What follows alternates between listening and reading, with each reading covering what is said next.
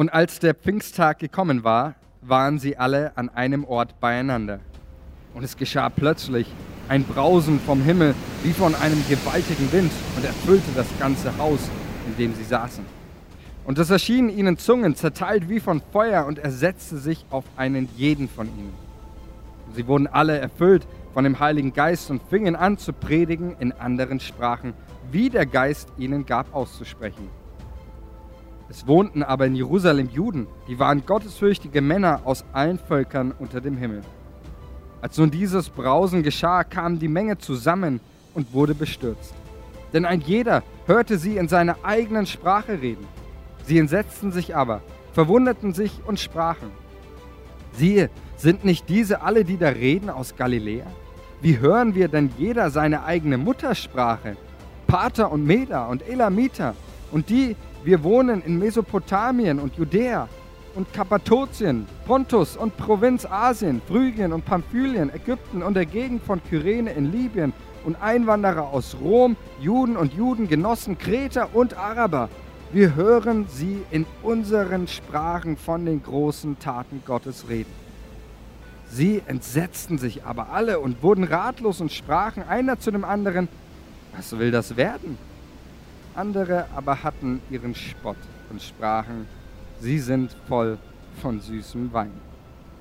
Da stand Petrus auf mit den Elf und erhob seine Stimme. Mit diesen Zeilen dokumentiert uns Lukas die Entstehung einer Bewegung, die durch den Heiligen Geist und sein Feuer geboren wurde, um Gottes Traum in dieser Welt zu verwirklichen, nämlich die Gemeinde Jesu. Ich heiße dich herzlich willkommen zu unserem Online-Gottesdienst. Mein Name ist Manuel Beetz und ich bin Pastor der FCL. Und es ist schön, dass du jetzt mit dabei bist. Ich freue mich, dass ich mit dir jetzt ein paar Gedanken zu diesem Text teilen darf, den wir jetzt schon miteinander hören durften. Und bevor ich jetzt auf diesen Text eingehen werde, möchte ich ein paar, ein paar Gedanken uns dazu mitgeben, wie wir diesen Text überhaupt lesen sollen oder überhaupt lesen dürfen. Und zwar aus dem Grund, weil es ja gerade auch in unseren, ich sag mal, in unseren deutschen, äh, evangelikal geprägten Kreisen auch die Apostelgeschichte oft mit einer sehr, mit einer gewissen Distanz gelesen wurde. Ja, auch in einer gewissen, äh, auch natürlich auch bis heute noch in gewissen Kreisen eine gewisse, äh, wie sagt man, eine Reserviertheit gegenüber dem Heiligen Geist äh, es gab. Und das hat etwas maßgeblich mit unserem Schriftverständnis zu tun. Nämlich es gab in der Vergangenheit, heute ist diese Theorie nicht mehr, nicht mehr gängig, wird zumindest ähm, auf keiner, keiner Universität oder ist auch im theologischen Diskurs nicht mehr, nicht mehr maßgeblich. Aber früher gab es eine Theorie und zwar handelte diese Theorie von der sogenannten Paulus-Priorität. Ja, was ist die Paulus-Priorität? Paulus-Priorität, das äh, so formulierte man oder so nannte man die Theorie darüber, dass paulinische Texte einen gewissen Vorrang, eine gewisse, also eine gewisse Priorität gegenüber zum Beispiel lukanischen Texten haben. Warum war das so? Weil man sagte, Paulus ist ein Theologe, ja, also Paulus schreibt sehr theologische, sehr lehrhafte Briefe. Wenn wir uns da mal zum Beispiel den den Römerbrief anschauen, ja, das ist ja, wenn wir uns den, den, durchlesen, das ist wie eine, wie eine Facharbeit schon. Ja. Paulus stellt sich Kapitel 1 vor, Kapitel, äh, dann behandelt äh, Paulus das Problem, ja, den Sündenfall, dann behandelt Paulus die Antwort auf das Problem, nämlich ähm, die Gnade Gottes, dann spricht er von, von Glauben, von der Gerechtigkeit, die aus Glauben kommt, dann spricht er darüber, äh, wie sich der Glaube gestaltet. Ja, also es geht, Paulus ist richtig systematisch unterwegs. Er ist, er ist uns sehr ähnlich, auch von seiner Denkweise, von seiner Argumentation, von, von der, einfach dieser, dieser Schlüssigkeit. Und so kam man in dieser Theorie, diese Theorie besagt eben, dass Paulus äh, ein Theologe, ein Lehrer ist, die lukanischen Texte, ja, wie jetzt zum Beispiel das Evangelium von Lukas oder die Apostelgeschichte, das sind nur Erzählberichte. Ja, also das sind äh, narrative Texte, die eben nicht irgendwie so, so einen starken Lehrcharakter haben oder überhaupt keinen Lehrcharakter haben. Und so sagte man eben, Paulus ist Theologe, Lukas ist Historiker. Und das führte natürlich auch dazu, dass man dann Apostelgeschichte so ein bisschen mit, mit äh, dem Hintergrund las, ja, das ist eben die Anfangsgeschichte, die uns Lukas uns hier dokumentiert über die Gemeinde, aber so die richtig verbindlichen, normativen, theologischen Lehraussagen, die finden wir eher bei Paulus und nicht bei Lukas. Gott sei Dank hat sich diese Theorie nicht lange bewährt, weil diese Theorie, die verkennt ja einiges und vor allem drei wesentliche Aspekte verkennt diese Theorie. Nämlich die erste, der erste Aspekt, den diese Theorie verkennt, ist, dass das Hauptstilmittel des Alten Testamentes nicht direkte Lehre ist, ja, das Hauptstilmittel, um zu lernen, nicht dieses direkte Lernen ist, so wie wir es kennen, sondern das Hauptstilmittel des Alten Testamentes, um zu lernen, ist die Geschichte. Ja, das Geschichten erzählen. Oder auch bei, bei überhaupt in der, in der rabbinischen Literatur und natürlich dann bei Jesus auch. Jesus sein Hauptstilmittel, um Menschen zu lehren, ist was? Geschichten erzählen. Ja, wie hat Jesus über die Liebe des Vaters gelehrt, über die Liebe Gottes? Er hat eine Geschichte erzählt von einem Vater, der zwei Söhne hatte und einen äh, verloren hat. Und äh, wir kennen die Geschichte vom verlorenen Sohn. Wie hat Jesus über das Reich Gottes gelehrt? Jesus hat Geschichten erzählt von einem Senfkorn oder von anderen Geschichten, die Menschen erlebt haben. Das Hauptstilmittel des Alten Testamentes und von Jesus, um zu lehren, ist das Erzählen von Geschichten. Ja, deswegen verstehe ich Leute nicht, die äh, sich darüber aufregen, wenn Predigten Geschichten enthalten oder Leute ihre Geschichte erzählen, weil die Geschichte, das, was Menschen mit Gott erlebt haben, das sind Dinge, die, die uns inspirieren dürfen und die eben nicht einfach nur so erzählt worden sind, sondern die eine klare Aussage auch ähm, in sich bürgen. Und dann ist natürlich auch ein ganz wichtiger äh, Aspekt, ähm, den, den ja Paulus auch selber formuliert hat und uns mitgegeben haben, nämlich dass alle Schrift, ja, nicht nur paulinische Lehrtexte, sondern auch narrative Texte wie die Apostelgeschichte, wie das Alte Testament, alle Schrift ist von Gott eingegeben und nützlich zur Lehre. So formuliert es Paulus.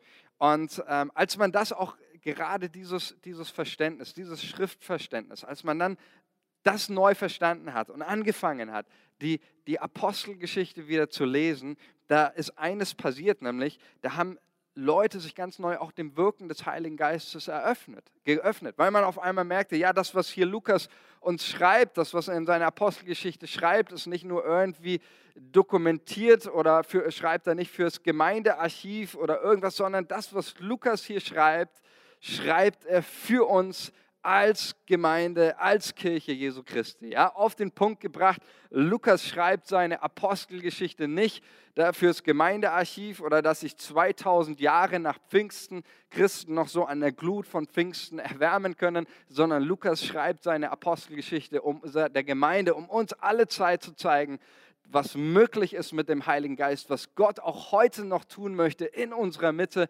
dass Jesus auch heute noch der ist, der seine Gemeinde und viele, viele Christen mit dem Heiligen Geist taufen möchte, der immer noch derjenige ist, auch der Geist Gottes, der uns erfüllen möchte, der, der Gaben austeilen möchte, wie das, wie das Sprachengebet und viele andere Dinge, die dazu dienen, dass die Gemeinde auferbaut wird, dass sie gestärkt wird, dass sie aufblüht und so richtig Fahrt aufnimmt. Und deswegen dürfen wir die Apostelgeschichte lesen mit einer großen Offenheit und ähm, mit diesem Gebet, Herr Jesus, tu es wieder. Erfülle uns als Gemeinde in unserem persönlichen Leben, aber auch erfülle uns mit deinem Heiligen Geist, mit dieser Kraft. Lass uns das lesen, lass uns das erleben. Und ich möchte heute über vier Aspekte lernen, die uns Lukas als Theologe, nicht nur als Historiker, sondern die uns Lukas als Theologe ganz verbindlich und ganz normativ ähm, wiedergibt und mitgibt über das, was Gemeinde ist, was Gemeinde ausmacht. Wenn du vielleicht heute zum ersten Mal guckst und mit Gemeinde gar nichts zu tun hast, dann ist genau diese Predigt für dich, weil du wirst heute etwas erfahren darüber, was Kirche und was Gemeinde letztendlich ist und meint. Und ich möchte mit uns auf den ersten Aspekt eingehen. Wir finden ihn, wir haben es ja gerade gehört, Apostelgeschichte 2, Vers 2. Ich werde heute über zwei Verse lernen, einmal über den Vers 2 und dann über Vers 14. Apostelgeschichte 2, Vers 2. Da heißt es, und es geschah plötzlich ein Brausen vom Himmel wie von einem gewaltigen Wind und erfüllte das ganze Haus, in dem sie saßen. Also, der erste Aspekt, über den ich lernen möchte, ist der Aspekt, die Gemeinde, ja, mit Pfingsten feiern wir die Geburt der Gemeinde Jesu. Der erste Aspekt, den Lukas uns hier lehrt über die Gemeinde Jesu, es ist eine Bewegung, die vom Himmel her kommt. Es ist vom Himmel her, der Geist Gottes kommt vom Himmel her. Das heißt, Gemeinde Jesu ist Gottes Initiative. Gemeinde Jesu entsprang nicht aus irgendeiner langen Leitungssitzung oder Meeting von irgendwelchen Leuten, die sich gedacht haben, Mensch, was machen wir eigentlich? Äh, lass uns mal eine Gemeinde gründen oder Gemeinde Jesu entspringt überhaupt generell nicht einer menschlichen Idee, nicht einer menschlichen Gedanke, Gedanken, sondern Gemeinde Jesu ist eine Initiative Gottes und eine Unternehmung des Himmels, um das Reich Gottes auf die Erde zu bringen. Und das ist erstmal eine ganz wichtige, grundlegende Aussage, was Gemeinde ist und was unsere Identität betrifft. Wir sind eine Initiative des Himmels als Gemeinde und eine Unternehmung Gottes. Und das verändert mein Denken.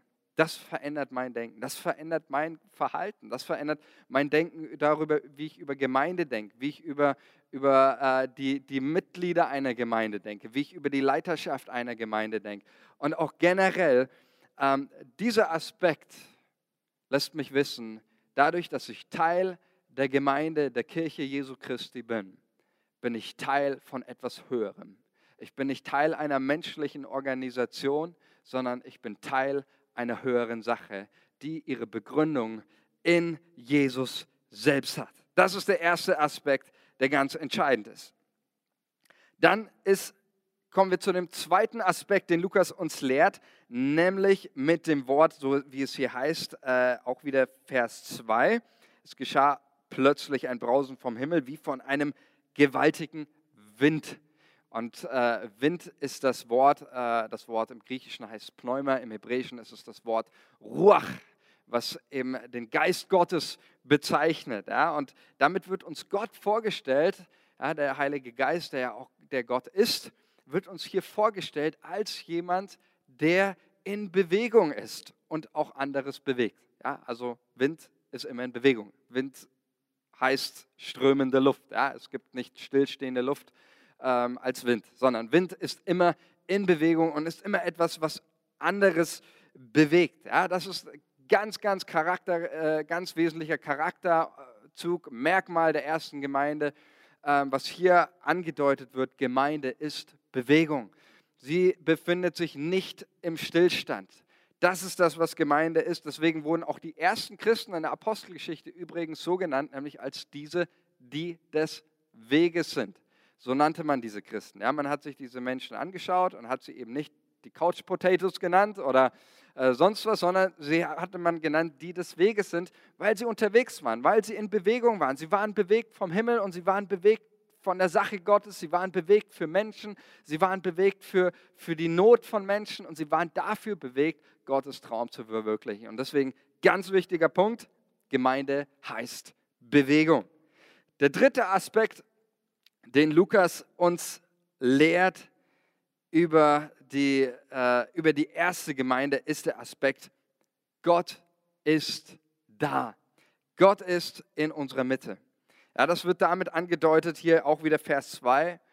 Dieses Brausen, dieser gewaltige Wind, der das ganze Haus erfüllt. Ja, wir lesen es nochmal, da heißt es, äh, es geschah plötzlich ein Brausen vom Himmel, wie von einem gewaltigen Wind und erfüllte das ganze Haus, in dem sie saßen. Ja, das ist, äh, damit wird angedeutet, Gott ist da. Wer das Alte Testament kennt und ähm, nicht nur hier in der Apostelgeschichte, sondern im gesamten Neuen Testament ist das Alte Testament immer ein ganz, ganz wichtiger äh, Bestandteil, um überhaupt das Neue auch in, in seiner Tiefe zu verstehen und auch die Hintergründe nachvollziehen zu können. Und das, was uns hier in der Apostelgeschichte berichtet wird, zum einen von dem Wind und auch von dem Feuer, sind natürlich in Anspielung auch auf das Alte Testament immer auch ähm, ähm, Ereignisse der, Gottes, der, der Gottesgegenwart, der Gotteserscheinung. Im Alten Testament, da wo Gott erscheint, äh, kommt das oft mit, mit Wind einher oder mit Feuer einher, wie zum Beispiel die Begegnung Gottes mit Mose, brennender Dornbusch als Beispiel. Feuer und Wind sind, ähm, sind Zeichen der Gegenwart Gottes, dass Gott jetzt da ist. Und mit diesem Bild auch oder mit diesem Sprachgebrauch, dass die Gegenwart Gottes das Haus erfüllt, da wird ja ein alttestamentlicher Wunsch wahr. Ein alttestamentlicher Wunsch wird hier wahr. Denn im Alten Testament lesen wir das immer wieder, dieser Wunsch, dass Gott in der Mitte seines Volkes wohnt. Ja, auch die Führungsgestalten des Alten Testaments, sie hatten immer, die trugen diesen Wunsch mit sich, dass Gottes Gegenwart in, in ihrer Mitte wohnt. Ja, ob das mit der Stiftshütte dann war bei, bei Mose, dass die Gegenwart Gottes in, in dieser Stiftshütte wohnte oder auch dann dieser Wunsch, den David hatte, Gott einen Tempel zu bauen, einen Ort zu schaffen, wo Gott wohnt. Ähm, auch, das, war, das war Teil davon. Aber auch im Alten Testament gab es sogar schon Kritik an, an, diesem, an diesem Denken, dass Gott an einem Platz wohnt. Ja, da gibt es diese Stelle auch, wo, wo es dann über Gott heißt, Gott wohnt nicht in von Menschen gemachten Gebäuden. Äh, die Himmel und Himmel können ihn nicht fassen. Was will der Mensch äh, für ein Haus bauen? Aber mit dieser Aussage wird, ein, wird eines getroffen äh, zu Pfingsten, nämlich dass Gottes Gegenwart seine Nähe, seine Präsenz ist nicht in irgendwelchen Tempeln zu finden, nicht in irgendwelchen sakralen, statischen, physischen Gebäude, Gebäuden, sondern der Ort der Gegenwart Gottes ist die Gemeinde Jesu. Sie ist der Tempel des Heiligen Geistes. Sie ist der Ort, wo Gott zu finden ist. Ja, und damit ist auch nicht hier irgendwie so ein, ein Raum gemeint, ja, ein physischer Raum mit vier Wänden, sondern damit ist die dynamische, lebendige Gemeinschaft der Christen gemeint, mit der Gemeinde. Und das ist die, die große, große Aussage, wo auch immer diese Gemeinschaft, diese Gemeinde stattfindet, ob das in, in irgendwelchen Gebäuden wie in, in irgendwelchen jahrtausendalten sakralen Kirchengebäuden ist, ob das in ähm, irgendwelchen Kinos ist, in irgendwelchen Kneipen, in irgendwelchen Zelten in der Wüste oder deine Kleingruppe bei dir zu Hause im Wohnzimmer, wo auch immer sich Gemeinde versammelt, da ist Gott gegenwärtig. Da ist er da, um zu wirken, um Menschen zu begegnen, zu befreien und, und ja, ihnen, ihnen seine Liebe zu schenken. Da ist Gott voll am Start. Das ist die große Aussage von Pfingsten, wo auch immer Gemeinde ist, da ist die Gegenwart des Heiligen Geistes und ist Gott da bereit, um zu wirken und um zu handeln. Und ein weiterer Aspekt, der auch hier wieder ausgesagt wird, ähm, von, ähm, von dem, dass nun auch, auch die Gemeinde, dass in ihrer Mitte ähm, die Gegenwart Gottes ist, dass Jesus da ist in seiner Gemeinde, ist dieser, nämlich folgender. Es ist ja so, auch in unserer Welt gibt es verschiedene Zusammenschlüsse, es gibt verschiedene Vereinigungen, es gibt Vereine, es gibt Unternehmen. Ähm, und in, immer in der jeweiligen Zusammenschluss ähm, einer Gemeinschaft steht in der Mitte irgendeine, irgendeine Sache oder irgendeine Idee. Ja? Also Beispiel vom Verein, ja, Sportverein oder irgendwas, in, in der in ihrer Mitte ist gemeinschaftliches Fußballspielen, gemeinschaftliches Sport machen ja? oder oder äh, zusammen in die Kneipe gehen oder was weiß ich. Ja? Ähm, oder zum Beispiel bei irgendwelchen Unternehmen. Ähm, Unternehmen ist die, die, eine Geschäftsidee, steht in der Mitte, die Umsetzung einer Geschäftsidee. Und all diese Zusammenschlüsse setzen sich ein für, für etwas Gutes in unserer Gesellschaft ja? oder versuchen es zumindest, sich für etwas Gutes in unsere Gesellschaft einzusetzen. Aber wir als Gemeinde, und das ist was ganz Entscheidendes, die Kirche Jesu hat in ihrer Mitte nicht nur Gutes. In unserer Mitte ist nicht einfach irgendwie nur eine, eine Geschäftsidee oder irgendwie eine, eine, eine schöne Sache, wo wir uns alle drum versammeln, sondern in unserer Mitte ist der lebendige Gott. Und wisst ihr, was damit ausgesagt wird? Damit wird eines ausgesagt, und das ist einfach sehr, sehr, sehr krass. Aber damit wird ausgesagt, dass in unserer Mitte als Gemeinde ist etwas zu finden, was diese Welt, was dieser Welt alles geben kann. In unserer Mitte ist alles zu finden, was die Gemeinde, was die Welt braucht für ein Leben in Frieden, für ein Leben in Freude, für ein Leben in Qualität. In unserer Mitte, durch die Gegenwart Jesu, ist in der Gemeinde alles zu finden, was diese Welt braucht für ein Leben. Und das ist eine, eine, gewaltige, eine gewaltige Aussage. Und wisst ihr, liebe Leute, wir lesen manchmal Apostelgeschichte 2, Vers 2 und auch gerade das Sprachwunder äh, in der Apostelgeschichte so, als wäre das ein nettes, charismatisches Event gewesen. Ja? Also definitiv, äh, Pfingsten war ein charismatisches Event. Ja? Aber wisst ihr, was die Hauptaussage auch bei dem Sprachwunder in der Apostelgeschichte 2 ist? Die große Aussage, der Hintergrund ist ja, und auch da wieder braucht man den alttestamentlichen Hintergrund, um hier die, die, die Fülle zu verstehen. Ähm, das ist ja natürlich das Sprachwunder, eine Anspielung auf die Sprachverwirrung. Ich hatte vor einigen Wochen in der, in der Gemeinde, war noch vor Corona-Zeiten, über den Turmbau zu Babel gepredigt. Und ähm, wir können uns erinnern, Turmbau zu Babel, was, was ist da der Hintergrund? Es gab ein Volk, die hatten alle eine Sprache. Und ähm, dann kam es zur Sprachverwirrung. Ja? Gott hat äh, die, die Sprachen verwirrt und dann entstanden die verschiedenen Völker und die verschiedenen Rassen und die verschiedenen Sprachen und äh, geografische Distanzen und äh, all diese Dinge.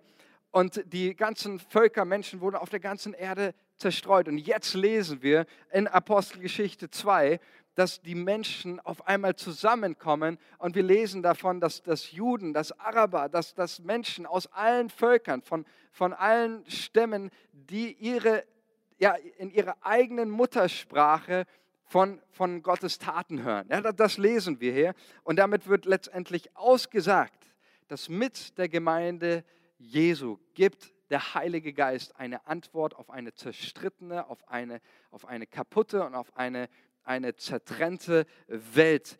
Gott bringt Menschen wieder zusammen. Das ist eine hoch das ist die große Botschaft von Pfingsten.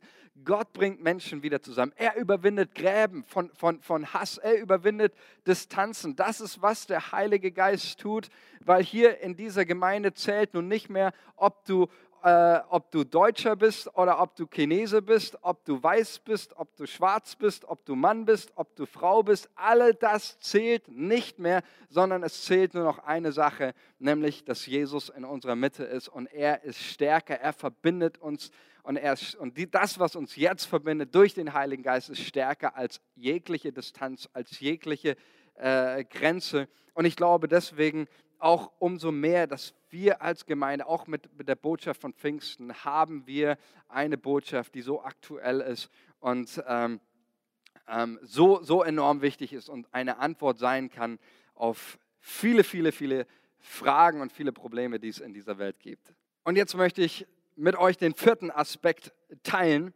nämlich Vers 14 in der Apostelgeschichte. Ähm, 2, Vers 14. Und dieser Vers, der hat mich echt getoucht, als ich den gelesen habe. Und äh, ich habe über diesen Vers schon oft drüber hinweg gelesen. Aber als ich de, diesen Text so neu gelesen habe, habe ich gewusst, was Gott äh, uns, uns allen sagen möchte, auch gerade durch, durch sein Wort heute Morgen. Und äh, ich finde, da ist so viel, so viel Power, so viel Kraft drinnen. Und ich möchte mit euch einfach diesen, diesen Vers und einen Gedanken dazu teilen. Ähm, und wir, wir lesen hier, äh, erst einmal heißt es hier einfach nur in Vers 14, da stand Petrus auf mit den elf, erhob seine Stimme. Und man kann darüber schnell hinweglesen. Aber es geht nicht darum, dass Lukas hier uns, äh, dass es einfach nur darum geht, dass, dass Lukas uns hier dokumentiert, dass Petrus seine Körperhaltung ähm, geändert hat, sondern wir wissen, mit diesem Hintergrund. Gott, die Gemeinde Jesu ist Gottes Initiative. Sie ist nicht ein menschlicher Gedanke, sondern sie ist Gottes Initiative. In ihrer Mitte wohnt der Heilige Geist. Und mit diesem Hintergrund heißt es dann über Petrus, da stand Petrus auf.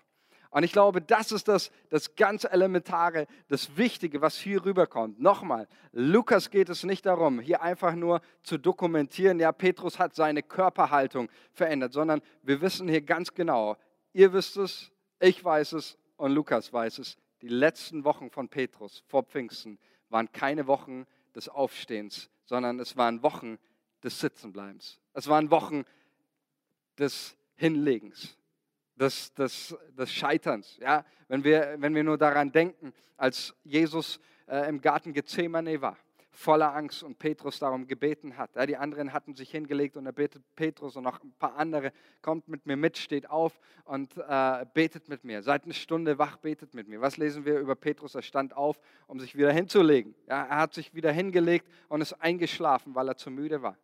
Als Jesus verraten wurde, da lesen wir, und dann gefangen genommen war, und da lesen wir, dass Petrus sich an das Feuer setzte. Und als er sich hinsetzte, da fing er an, Jesus zu verleugnen und sich selbst zu verfluchen und zu sagen, er kennt ihn nicht.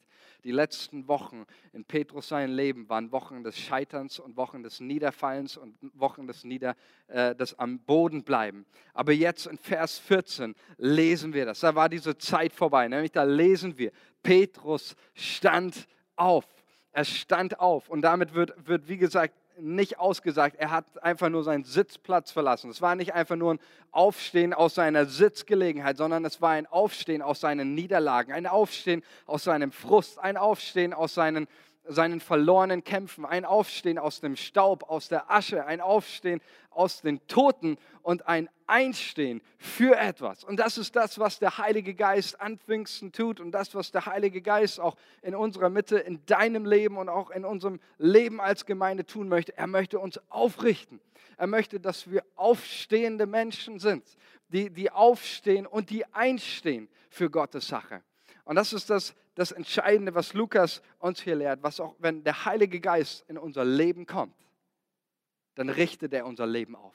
Und er macht uns zu Menschen, die nicht nur aufstehen, sondern die auch einstehen für die Sache Gottes, für das Gute, für sein Reich.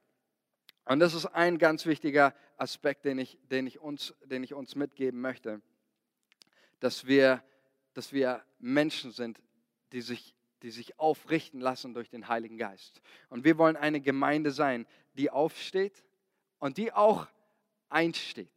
Wir wollen als Gemeinde ähm, einstehen. Und wenn, ich, wenn es eine Bibelübertragung geben würde, wenn ich eine anfertigen würde, dann würde ich den äh, Kapitel 2, Vers 14 so äh, übertragen und würde schreiben, und Petrus nahm die Stellung ein.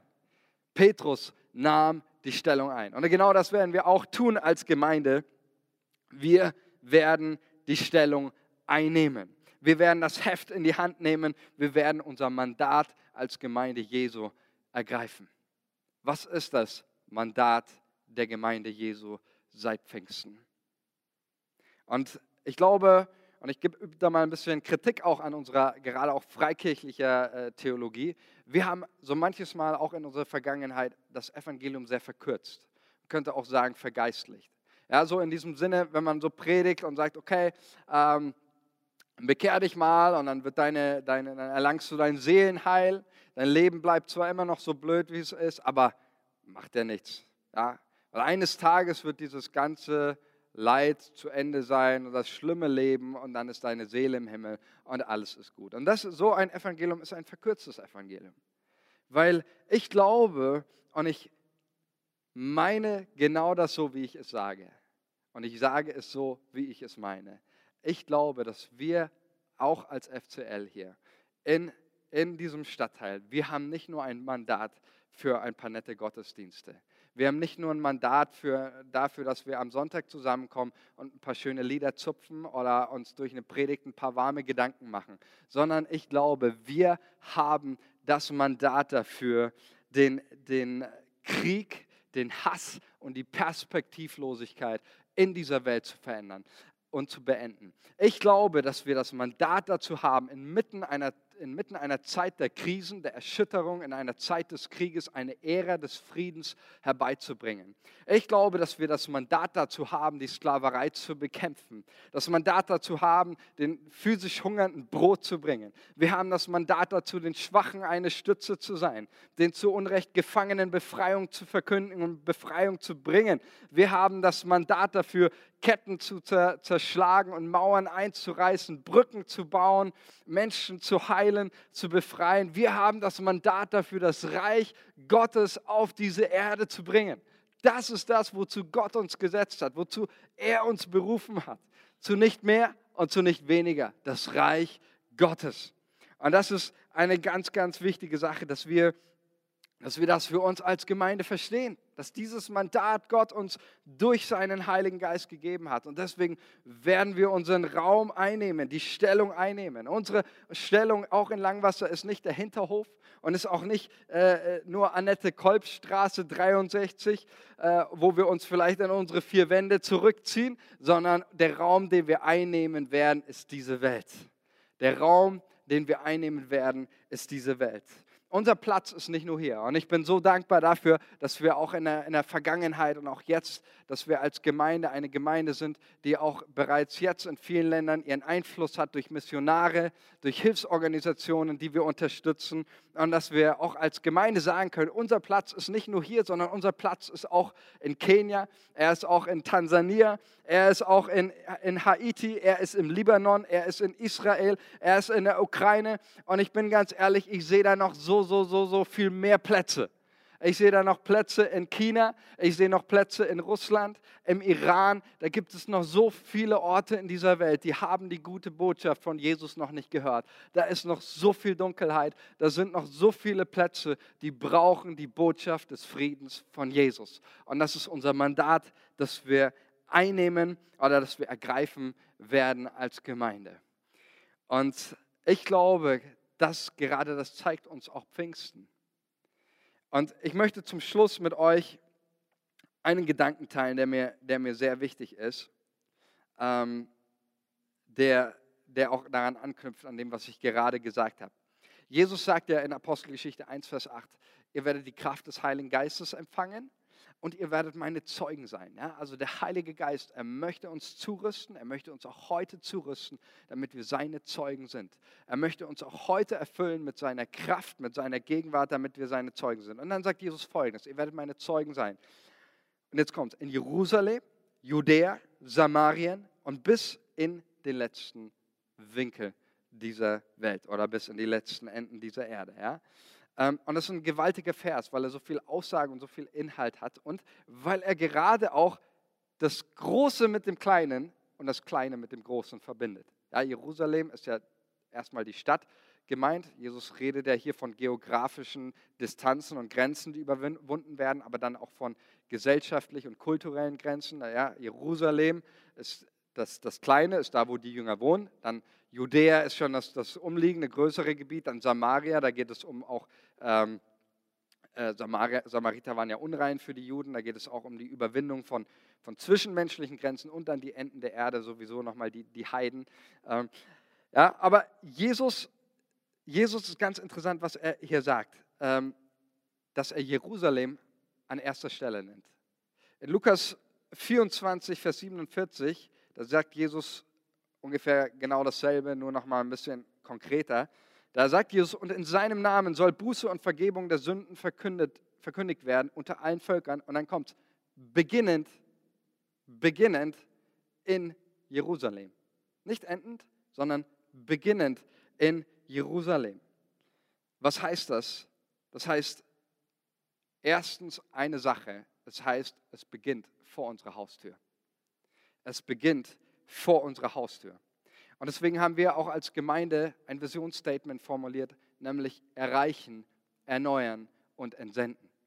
Wir wollen eine entsendende Gemeinde sein. Was heißt das? Dass wir eine entsendende Gemeinde sind. Das heißt, das, dass wir als Gemeinde nicht ein Bild malen, wo es darum geht, äh, äh, um, im Sinne eines Christseins, ja, wo, wo es darum geht, dass du vor, äh, auf den Weltenbühnen stehst und das Evangelium vor tausenden Leuten predigt, sondern wir wollen in unserer Gemeinde Menschen freisetzen, damit wenn sie morgens, wenn morgens der Wecker klingelt um sechs und die Kinder schreien und du kommst in die Arbeit und äh, die Arbeitskollegen sind mies drauf und der Arbeitgeber, dein cholerischer Chef, der brüllt schon morgens um 8 Uhr rum, dass gerade dann in der Situation Menschen freigesetzt werden, ihren Glauben und, und ihr, ihren Jesus bezeugen und ihren Glauben leben als ein Licht und als ein Feuer in der Dunkelheit und Jesus bezeugen. Das meinen wir, wenn wir sagen, wir wollen eine sendende Gemeinde sein, heißt es, dass es nicht in erster Linie nur darum geht, irgendwie Leute zu versammeln, sondern es geht darum, dass Menschen freigesetzt werden, ihren Glauben äh, und ihren, ihren Jesus zu bezeugen, da wo sie sind, in ihrem Umfeld. Und darum geht es. Es geht darum, dass es vor unserer Haustür beginnt, in unserer Nachbarschaft. Ja, und es geht nicht ähm, darum, dass wir anfangen mit, mit, mit der großen Vision, mit der großen Weltmission.